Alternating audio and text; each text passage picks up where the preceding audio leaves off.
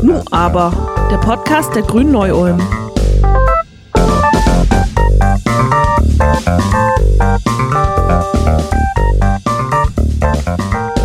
Klimawandel, Klimaerwärmung, Klimakrise und Klimakatastrophe. Dass wir alle Jahre am Begriff herumdoktern, zeigt, wie schwer es uns offenbar fällt, mit unserer Sprache der Bedrohungslage gerecht zu werden. Kürzlich beschloss die US-Wissenschaftsvereinigung mit immerhin über 13.000 WissenschaftlerInnen, den Begriff durch den Klimanotfall, dem Climate Emergency, zu ersetzen, weil nur dieser ihrer Meinung nach der Notfallsituation gerecht wird. Liebe ZuhörerInnen, am 5. Mai 2021 erreicht Deutschland seinen Earth Overshoot Day.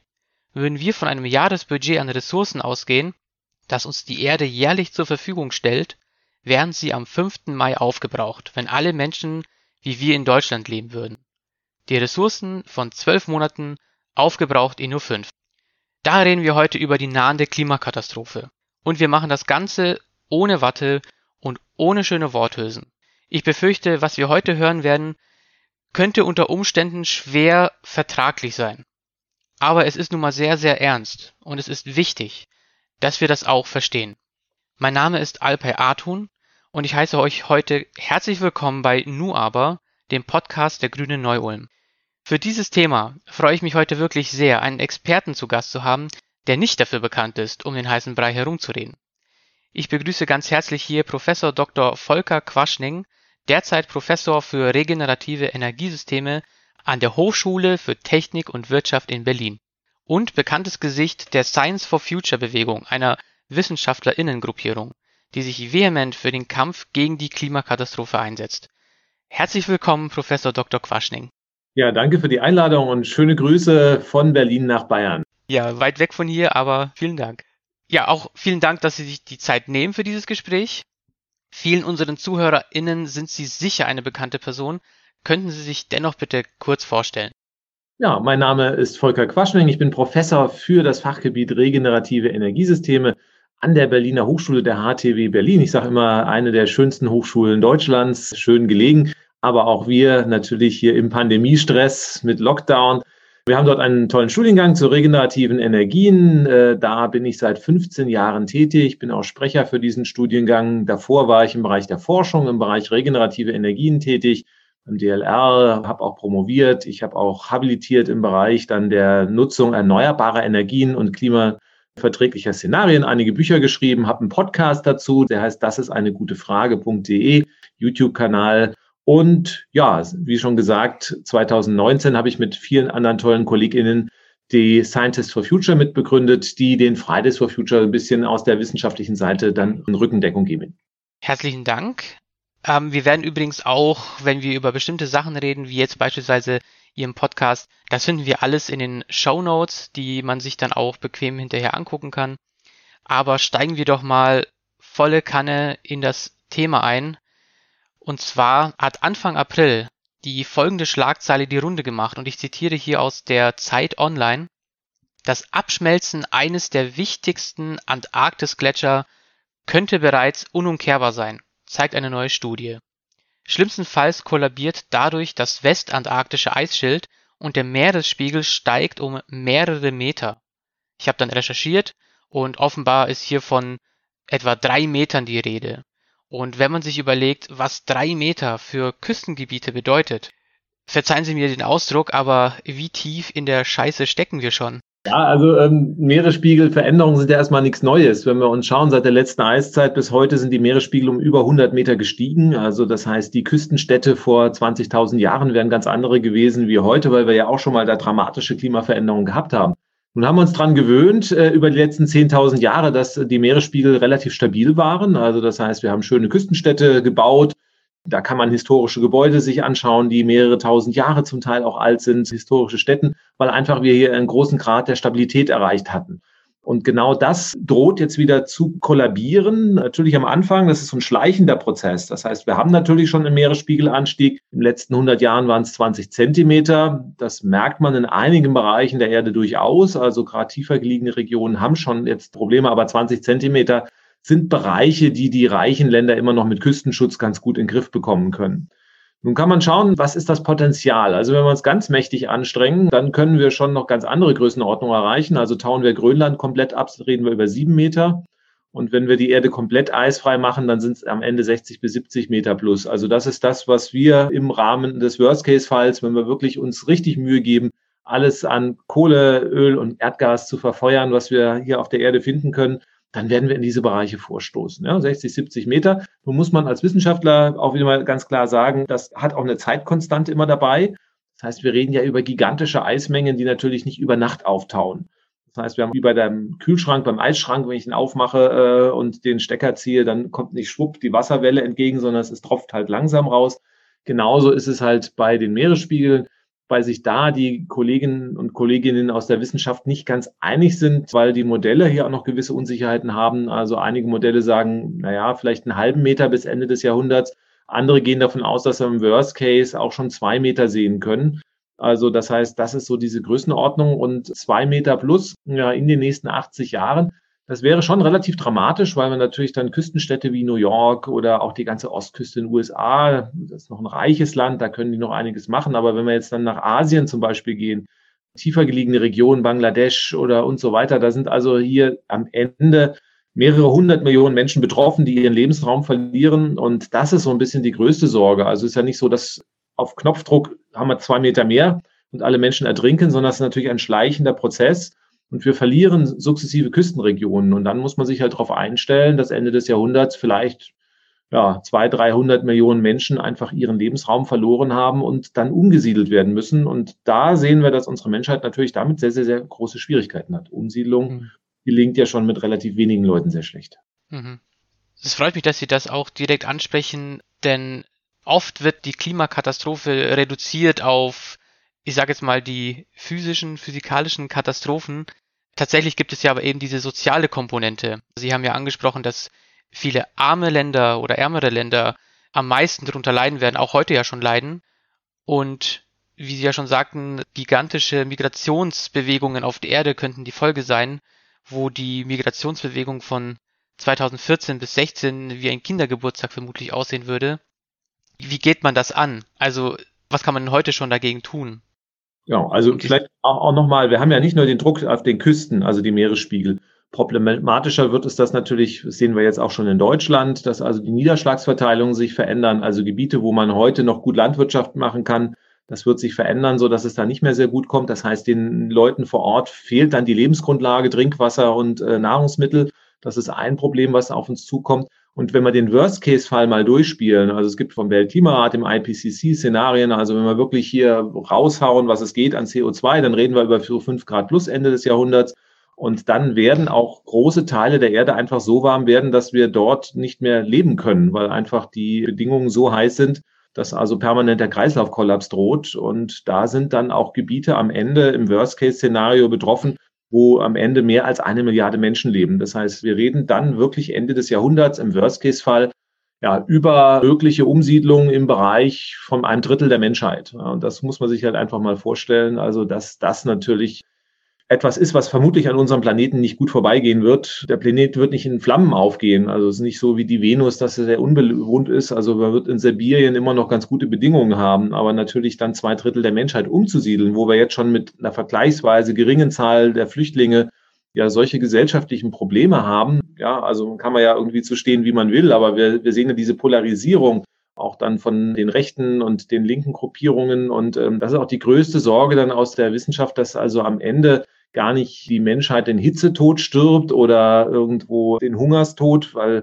das könnte man auch mit veganer Ernährung alles noch irgendwie auffangen. Aber die Spannungen, die einfach zwischen den Bevölkerungsgruppen auftreten werden, wenn wir ein Drittel der Menschheit umsiedeln, die werden wahrscheinlich so groß sein, dass das dann am Ende die Zivilisation an sich zerstört. Jetzt war natürlich die Frage, was man noch dagegen tun kann. Also dagegen tun ist natürlich, das ist wie gesagt immer so der Blick in die Kugeln, die Glaskugel des Worst-Case-Szenario. Das heißt also, wenn wir jetzt nichts für den Klimaschutz tun, es gibt immer noch ein Best-Case-Szenario. Das heißt, wir haben ja jetzt schon Veränderungen, die werden auch zunehmen, selbst wenn wir jetzt die Reißleine ziehen. Aber wir können, sage ich mal, einen Großteil dieser extremen Katastrophen noch aufhalten. Das heißt, die Hitzezonen, das Absaufen der Küstenstädte zumindest mal verzögern. Also ein bisschen, also zwei Meter Meeresspiegelanstieg werden über die nächsten Jahrhunderte kommen. Aber es ist ja schon ein Unterschied, ob die dann in 50 Jahren kommen oder in 500 Jahren. Und auch dann das Problem mit der Trinkwasserversorgung, Nahrungsmittelversorgung kann man in Grenzen halten. Und deswegen ist es halt so enorm wichtig, dass wir jetzt schnell handeln. Sie haben das Worst-Case-Szenario bereits genannt, auch den Best-Case, wobei der für mich nicht wie ein guter Case klingt. Es sind ja verschiedene Prognosen und Modelle vorhanden. Also da ist ja die Rede vom dem 1,5 Grad Ziel, das wir unbedingt einhalten wollen, bis zu diesen 5 Grad, die erreicht werden könnten. Nur um das mal so ein bisschen einordnen zu können, diese Zwischenabstufungen 2, 2,5, 3, was muss man sich denn konkret, weil das ist ja relativ abstrakt, was kann man sich bei diesen Stufen genau vorstellen? Was kann da passieren? Was macht das mit der Erde? Und ab wann würden Sie sagen, das ist ein Punkt, wo wir Menschen es eigentlich äh, auch, ich sag mal ganz salopp, es sein lassen können? Weil das ist dann einfach schon zu schlimm. Ach naja, sein lassen ist immer so eine Frage. Es geht ja auch um Schadensbegrenzung. Also was kann man vielleicht, dass man irgendwelche anderen Beispiele sich anschaut, wenn ich jetzt irgendwie mit dem Auto auf eine Betonwand zurase, dann wäre dann praktisch das Worst-Case-Szenario der ungebremste Auffahrunfall mit Tempo 200 oder sowas. Das heißt, wenn wir jetzt voll an die Eisen gehen, dann können wir vielleicht die Geschwindigkeit noch auf Tempo 20, 30 reduzieren. Das heißt, wir fahren noch gegen die Wand, aber ähm, mhm. werden mit Blechschaden davon kommen, vielleicht um das mal so zu sehen. Und dazwischen ist natürlich alles andere möglich. Das heißt also, je länger wir warten mit der Bremse, desto schwerer werden natürlich auch die Schäden sein. Aber selbst wenn wir noch die Hälfte der Strecke nicht gebremst haben, wird ja jeder vernünftige Mensch dann irgendwann sagen, komm, geh in die Eisen und wir retten, was zu retten ist, auch wenn wir es vielleicht am Ende dann nur schwer verletzt überleben oder so etwas. Und deswegen muss man eigentlich handeln. Es gibt jetzt nicht diesen Kipppunkt, dass wir sagen, also bis 1,5 Grad ist alles in Ordnung und ab 1,51 Grad geht die Welt unter, sondern es ist wahrscheinlich halt wie beim Auffahrunfall. Das heißt, jeder Kilometer höhere Geschwindigkeit sorgt halt dann natürlich auch dafür, dass die Wahrscheinlichkeit steigt, dass ich beim Auffahrunfall schwer verletzt werde und ums Leben komme. Und ähnlich ist das dann halt auch mit der Klimakatastrophe. Mhm.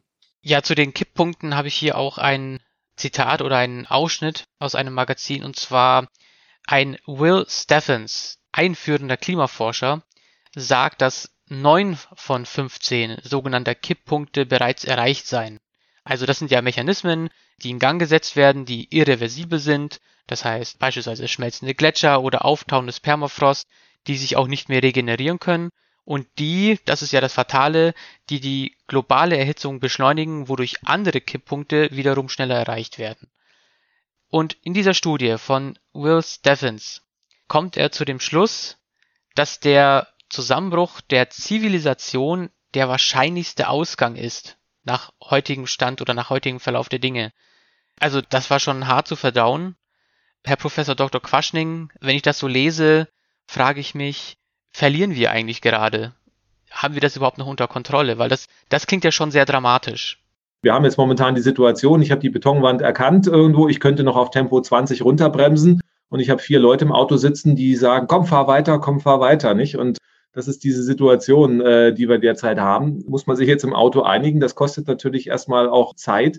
Aber trotzdem glaube ich, dass wir immer noch eine gute Chance haben. Und wenn jetzt dann drei sagen, na ja, gut, komm, fahr weiter, du kommst eh nicht mehr zum Stehen, das wäre natürlich so der Fatalismus. Und vielleicht führt das so dazu, dass der Fahrer wirklich nicht mehr bremst. Und dann haben wir natürlich verloren. Also deswegen glaube ich wirklich dieser Zustand, dass wir sagen, okay, es ist eh zu spät, die Welt geht unter. Und jetzt machen wir nochmal Party und dann ist eh alles zu spät. Das glaube ich ist relativ schlimm, weil wir auf alle Fälle noch die Chance haben, jetzt Schadensbegrenzung zu machen. Das heißt, unsere Generation ist, sage ich mal, die letzte, die, sage ich mal, entscheiden kann, ob wir mit einem blauen Auge davonkommen oder einen Totalschaden haben. So die nächste Generation, ja, die hat dann wirklich nur noch mit den Folgen zu kämpfen. Hm. Und deswegen ist es halt einfach wirklich so fatal oder so wichtig, dass man jetzt entsprechend äh, handelt. Und ich halte, wie gesagt, von diesen Weltuntergangsszenarien nicht sonderlich viel. Man muss davor warnen, weil das Risiko ganz klar besteht. Aber der Weg ist noch nicht fest vorgezeichnet. Da würde ich hm. schon unterscheiden. Weil man kann jetzt als Wissenschaftler immer noch sagen, also wir rechnen jetzt mal durch, wenn wir jetzt wirklich radikal umsteuern. Also wenn wir in 20 Jahren die Weltenergieversorgung auf erneuerbare Energien ausbauen, geht. Also technisch, ökonomisch möglich. Wenn wir sagen, wir reduzieren den Fleischkonsum, das heißt also 90 Prozent der Weltbevölkerung wird vorwiegend vegan, geht auch, wäre ja gar kein Problem. Das heißt also, das sind so zwei Sachen, wenn man die einfach umsetzen würde, dann wäre das Problem gewuppt. Das heißt also, das Hauptproblem, was wir derzeit haben, ist gar kein technologisches oder, oder finanzielles es ist anders, wie zum Beispiel, wenn jetzt ein riesen Meteorit auf die Erde zusteuert und wir können gar nichts tun, dann macht es halt Wumm und die Erde ist halt im Eimer. Diesen Zustand haben wir nicht. Das heißt, wir haben technische Lösungen, wir haben auch Verhaltensänderungen, die wir machen können. Und wenn wir die wirklich über die ganzen Bevölkerungsschichten alle Länder umsetzen, dann kommen wir jetzt noch in einen guten Zustand vorbei. Das heißt, wenn KollegInnen so etwas schreiben, dann gehen sie davon aus, naja, die Menschen sind eh beratungsresistent und trotz besseren Wissens verhalten sie sich halt weiterhin so, dass wir nichts tun. Da habe ich immer noch nicht die Hoffnung aufgegeben. Also ich habe mit wahnsinnig vielen tollen Menschen zu tun, die auch einfach sich dafür einsetzen. Und warum soll es denn uns nicht einfach auch gelingen, als Menschheit mal irgendwas Fantastisches, großartig zu machen und das Ruder noch rumzureißen? Solange es eine technische und ökonomische Chance gibt, äh, das Ganze äh, hinzubekommen, dann muss man es auch tun. Aber man muss auch halt auch handeln. Und da habe ich natürlich auch schon so ein bisschen meine Sorge. Ich bin jetzt hier bei den Grünen im Podcast. Berlin hat Rot, Rot, Grün. Und die äh, diskutieren gerade ein Energiewendegesetz mit einer Klimaneutralität nach 2050. Das heißt also, auch da muss man sagen, ja, Berlin hat eine Klimanotlage beschlossen, aber handelt nicht danach. Also mhm. auch hier ist natürlich das große Problem. Also ich würde natürlich dann auch erwarten, dass ja zumindest mal die grüne Partei, dem man ja am ehesten zutraut, wirklich da was zu tun und die ja auch wissen, am ehesten auch Bescheid wissen. Also es ist ja immer fatal, was bei den konservativen Parteien an Unwissenheit über die Klimakrise immer noch herrscht. Aber wenn es ums Handeln geht, wird es halt auch unheimlich schwierig. Und mhm. da muss man einfach schauen, dass man da vielleicht auch ein bisschen mehr Drive hinbekommt, weil sonst wird es in der Tat am Ende eng. Ja, Sie haben einige, einige Punkte schon genannt, die die Politik machen kann, die einzelne Personen machen können, jeder für sich. Um das vielleicht nochmal ein bisschen aufzugreifen, was, natürlich vegane Ernährung hatten wir jetzt schon, was würden Sie denn sagen, was kann denn der und die Zuhörerin, die jetzt gerade zuhört, persönlich tun, um da jetzt einen Beitrag zu leisten und um die Ebene vielleicht auch hochzugehen? Was könnte man, ein, zwei Sachen, die man auf der Kommune machen kann, und natürlich das große Ganze, was auf Bundesebene, was würden Sie sagen, was sind die größten Stellschrauben, wo man am meisten und schnell erreichen kann? Was die Einzelnen tun können, das hängt immer im Wesentlichen von der persönlichen Lebenssituation ab. Der eine mhm. hat ein Familienhaus, die anderen wohnen in der Stadt und so weiter. Das ist unterschiedlich. Da kann man beim Umweltbundesamt mal nachschauen. Da gibt es einen CO2-Rechner. Also wenn man googelt UBA, also Umweltbundesamt, CO2-Rechner, da gibt es einen ganz tollen Rechner, wo man seinen eigenen CO2-Fußabdruck äh, sich anschauen kann und dann mal ein bisschen durchspielen kann, was passiert, wenn ich das weglasse, wie viel kann ich da einsparen. Es gibt zwei Sachen, die ich immer empfehle, weil die kann im Prinzip jeder machen. Aufs Fliegen komplett verzichten. Genau, also ich habe das für mich 2019 entschieden, auch keine beruflichen Flüge mehr zu machen. Also geht. Nicht bei jedem, aber äh, private Flüge kann man auf ein Minimum reduzieren. Also da kann man wahnsinnig viel machen ein Flug nach Australien hin und zurück verdoppelt den persönlichen CO2-Footprint. Und das einfach nochmal. Auf die Lebenszeit ne, ne, gerechnet, oder? Ja, äh, pro Jahr. Hm? Pro Jahr, oh, okay. Also 10 Tonnen stößt man so aus, einmal nach Australien zurückgeflogen, dann ist man bei 20 Tonnen, nicht? Also dass man einfach schon mal sieht, das Fliegen haut halt richtig rein, wenn man das macht. Der zweite Punkt ist vegane Ernährung. Auch das ist ein Punkt, den jeder machen kann. Das spart eine knappe Tonne, ist jetzt nicht ganz so viel, aber einfach nur eine Entscheidung im Supermarkt kann ich sofort machen, spart am Ende Geld und schon noch die Gesundheit. Also das sind Punkte, die jeder machen kann oder jede. Dann haben wir auf alle Fälle noch die Bereiche Verkehr, mehr öffentlichen Nahverkehr verwenden oder mit der Bahn fahren, das weiß ja jeder im Prinzip, oder zu Hause, wenn man ein Familienhaus hat, das Haus dämmen, eine Solaranlage drauf. Also da aber da wird es halt ein bisschen unterschiedlicher, weil es dann von der Lebenssituation noch abhängt. Aber selbst wenn ich mich mit mir Mühe gebe, dann gelingt es wahrscheinlich kaum, den persönlichen Fußabdruck deutlich unter die Hälfte zu drücken. Das muss man also auch ganz klar sagen, weil, das sieht man auch beim Umweltbundesamt, beim Rechner, es gibt halt einfach Sachen, die man nicht in der Hand hat. Also ich kann zwar Lebensmittel regional beim Biobauern vegan einkaufen, nur der hat auch einen Traktor und fährt damit übers Feld. Dabei also entsteht auch bei der Produktion CO2, wenn auch weniger, als wenn ich jetzt irgendwo Tiefkühlpommes oder sonst irgendwas mir hole, klar, oder noch besser das Steak aus Argentinien, das hat einen ganz großen Rucksack, dann im Endeffekt, das kann ich schon entscheiden, ich kann das reduzieren, aber ich kann es nicht auf Null bringen. Wenn ich mit der öffentlichen Nahverkehr fahre, der Bus fährt momentan auch noch mit Diesel. Das heißt also, da sind überall auch Emissionen, die ich zu verantworten habe, die ich persönlich nicht auf Null runterbringen kann. Und deswegen ist der zweite Baustein enorm wichtig. Die Politik muss für den Rest die Rahmenbedingungen setzen. Und ja, da will ich einfach auch mal den Grünen da noch ein bisschen mehr Mut geben. Die Grünen werden ja immer gerne als Verbotspartei irgendwie tituliert. Naja, ich meine, beim Straßenverkehr haben wir ja auch Regeln. Wir haben erkannt, dass es sinnvoll ist, an der roten Ampel stehen zu bleiben. Und das machen wir auch nicht mit einer freiwilligen Selbsterklärung. Also da gibt's halt auch drei Punkte in Flensburg und irgendwie eine Strafe dafür weil es einfach anderen das Leben kosten kann, wenn ich über eine rote Ampel fahre. Und deswegen muss man halt gerade in dem Bereich der Klimakrise dann auch da einiges verändern. Es gibt den soften Weg, dass man versucht, sanft zu lenken. Das kann man über finanzielle Anreize machen. Also CO2-Steuer ist ein Punkt. Das wird aber in der Kürze der Zeit, die wir haben, nicht ausreichen. Und wir werden dann nicht Verbote, ich finde das Wort immer schlecht, wir brauchen Regeln. Regeln wie im Straßenverkehr auch für den Klimaschutz. Und da brauchen wir Regeln, wie viel erneuerbare Energien, dass wir keine Öl- und Gasheizung mehr einbauen dürfen, dass wir keine Verbrennungsmotoren mehr verkaufen dürfen. Und diese Regeln muss man möglichst in der nächsten Legislaturperiode noch äh, schließen. Sonst wird Deutschland sehr, sehr eng, noch irgendwo den Verpflichtungen des Pariser Klimaschutzabkommens gerecht zu werden. Ich muss dann immer an die Anstaltpflicht denken, die ja auch niemand hinterfragt. Und das ist ja im Prinzip verboten, ohne Gurt zu fahren. Das Wobei ist das in meiner Kindheit noch eine Riesendiskussion war, als die eingeführt Ja, das, das äh, habe ich, hab ich nicht miterlebt, aber man vergisst das halt auch einfach schnell. Ja, das ist dann, oder wie beim Rauchverbot in der Kneipe, nicht? Da riesen und das Kneipensterben in Berlin irgendwie und dann haben sich alle mal geschüttelt und haben nochmal vier Wochen weiter gemeckert und dann war das Thema durch. Und ich glaube, ähnlich wird das auch bei den Klimaschutzsachen sein. Die Leute irgendwie mhm. stellen sich erstmal vor, es ist eine Veränderung, nicht so dramatisch und dann passiert das überall und sagen, oh, es ist doch gar nicht so schlimm. Und mhm. dann äh, hat man sich auch schon damit arrangiert. Vielleicht eine Frage noch zum Schluss. Geoengineering ist ein Thema, das immer wieder aufkommt, weil viele wohl zu unkreativ sind, nach richtigen Lösungen zu suchen, sage ich jetzt einfach mal. Könnten Sie vielleicht ganz kurz noch sagen, was ist Geoengineering und sollte man die Finger davon lassen und wenn ja, warum oder warum nicht? Ja, das ist der Versuch, die Pest mit der Cholera auszutreiben.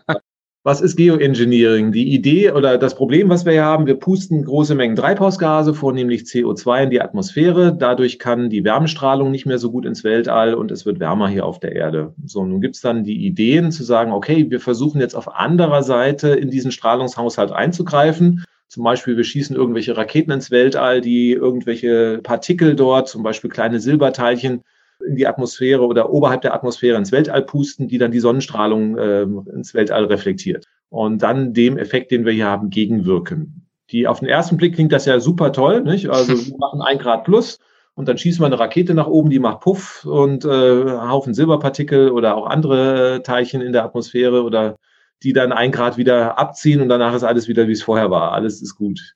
Nur viele dieser Methoden funktionieren in der Theorie ganz gut, in der Praxis dann nicht. Also man hat zum Beispiel die Idee gehabt, dass man ganz viele Golfbälle oder Plastikbälle ins Meer kippt. Die sind dann weiß und mhm. reflektieren die Solarstrahlung und das dunkle Meer, was die eigentlich absorbiert. Ja, das hat dann einen Nachteil.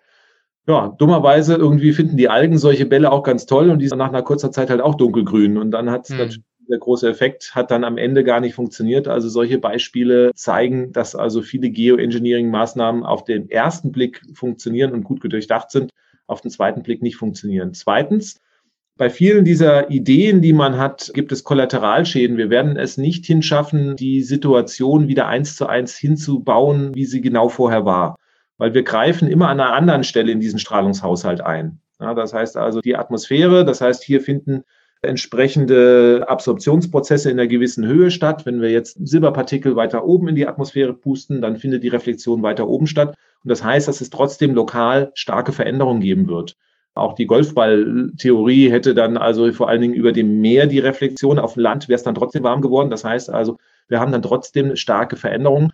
Und außerdem kosten diese Geoengineering-Maßnahmen natürlich auch eine Stange Geld. Und dann ist es einfach viel, viel logischer zu sagen, wir verhindern einfach diese Verschmutzung für vermutlich weniger Geld, als am Ende mit Geoengineering das wieder noch sehr, sehr teuer zu reparieren, mit dem Risiko, dass es A nicht funktioniert oder B, mhm. ich Kollateralschäden habe, die ich derzeit auch noch nicht so einplanen kann. Ja, lieber Herr Professor Dr. Quaschning, ich wünschte, das wäre jetzt die unnötigste Folge, die wir jemals machen könnten. Leider sieht die Realität anders aus, aber ich danke Ihnen wirklich herzlich, dass Sie sich A, die Zeit genommen haben, und B mit uns die Situation eingeordnet haben, uns aufgeklärt haben und auch Optimismus verbreitet haben. Also mir geht es zumindest so, wenn ich die Schlagzeilen sehe, die manchmal aufploppen, macht sich eine gewisse Verzweiflung breit. Und da bin ich Ihnen jetzt doch sehr dankbar, dass Sie auch die Hoffnung nicht aufgegeben haben und Hoffnung auch machen. Ja, von meiner Seite vielleicht auch nochmal ein Schlusswort dazu. Ich glaube, man kann auch den Kampf gegen die Klimakrise als Chance auffassen, weil wir haben die Chance, auch unsere Gesellschaft zu verbessern. Wir haben ja nicht nur Probleme mit dem Klimaschutz. Wir wissen auch, dass die Art und Weise, wie wir uns ernähren, wie wir mit den Tieren der Landwirtschaft umgehen, Probleme hat. Wir wissen, dass unsere Städte eigentlich nicht mehr lebenswert sind mit der ganzen Blechlawine, die sich da durchrollt. Kinder können nicht mehr auf der Straße spielen. Und ich glaube, wenn wir einfach dafür sorgen, dass die Städte etwas autofreier werden, dass die Autos leise und sauber werden, wenn wir dafür sorgen, dass wir eine andere Ernährung haben und wenn wir dann auch überlegen, dass wir ganz, ganz tolle Produkte hier in Deutschland auch schon entwickelt haben, die Photovoltaik, die Windenergie, die wir dann auch ja, weltweit exportieren können, dann ist es ja auch eine Riesenchance für uns.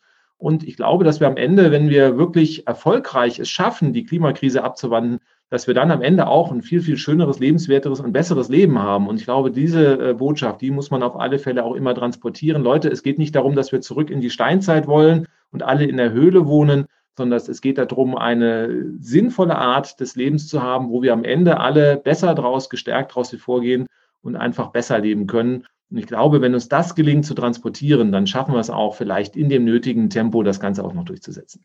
Ein großartiges Schlusswort. Ich danke Ihnen ganz herzlich. Ja, gerne geschehen.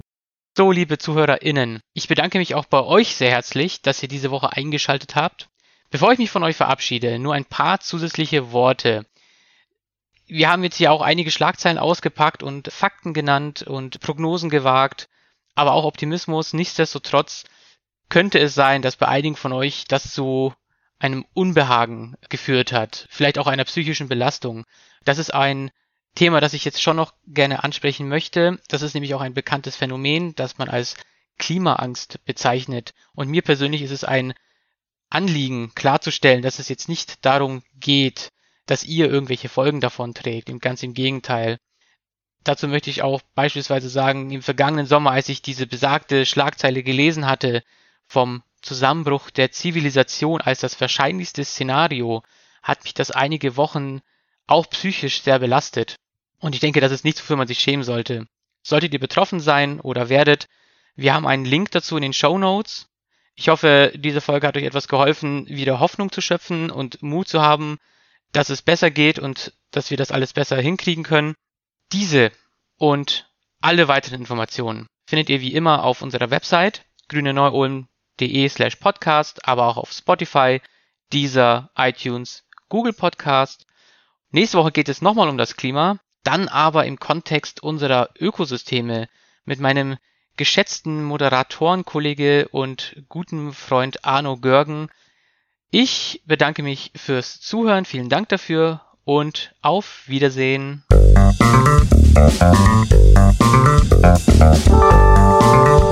Musik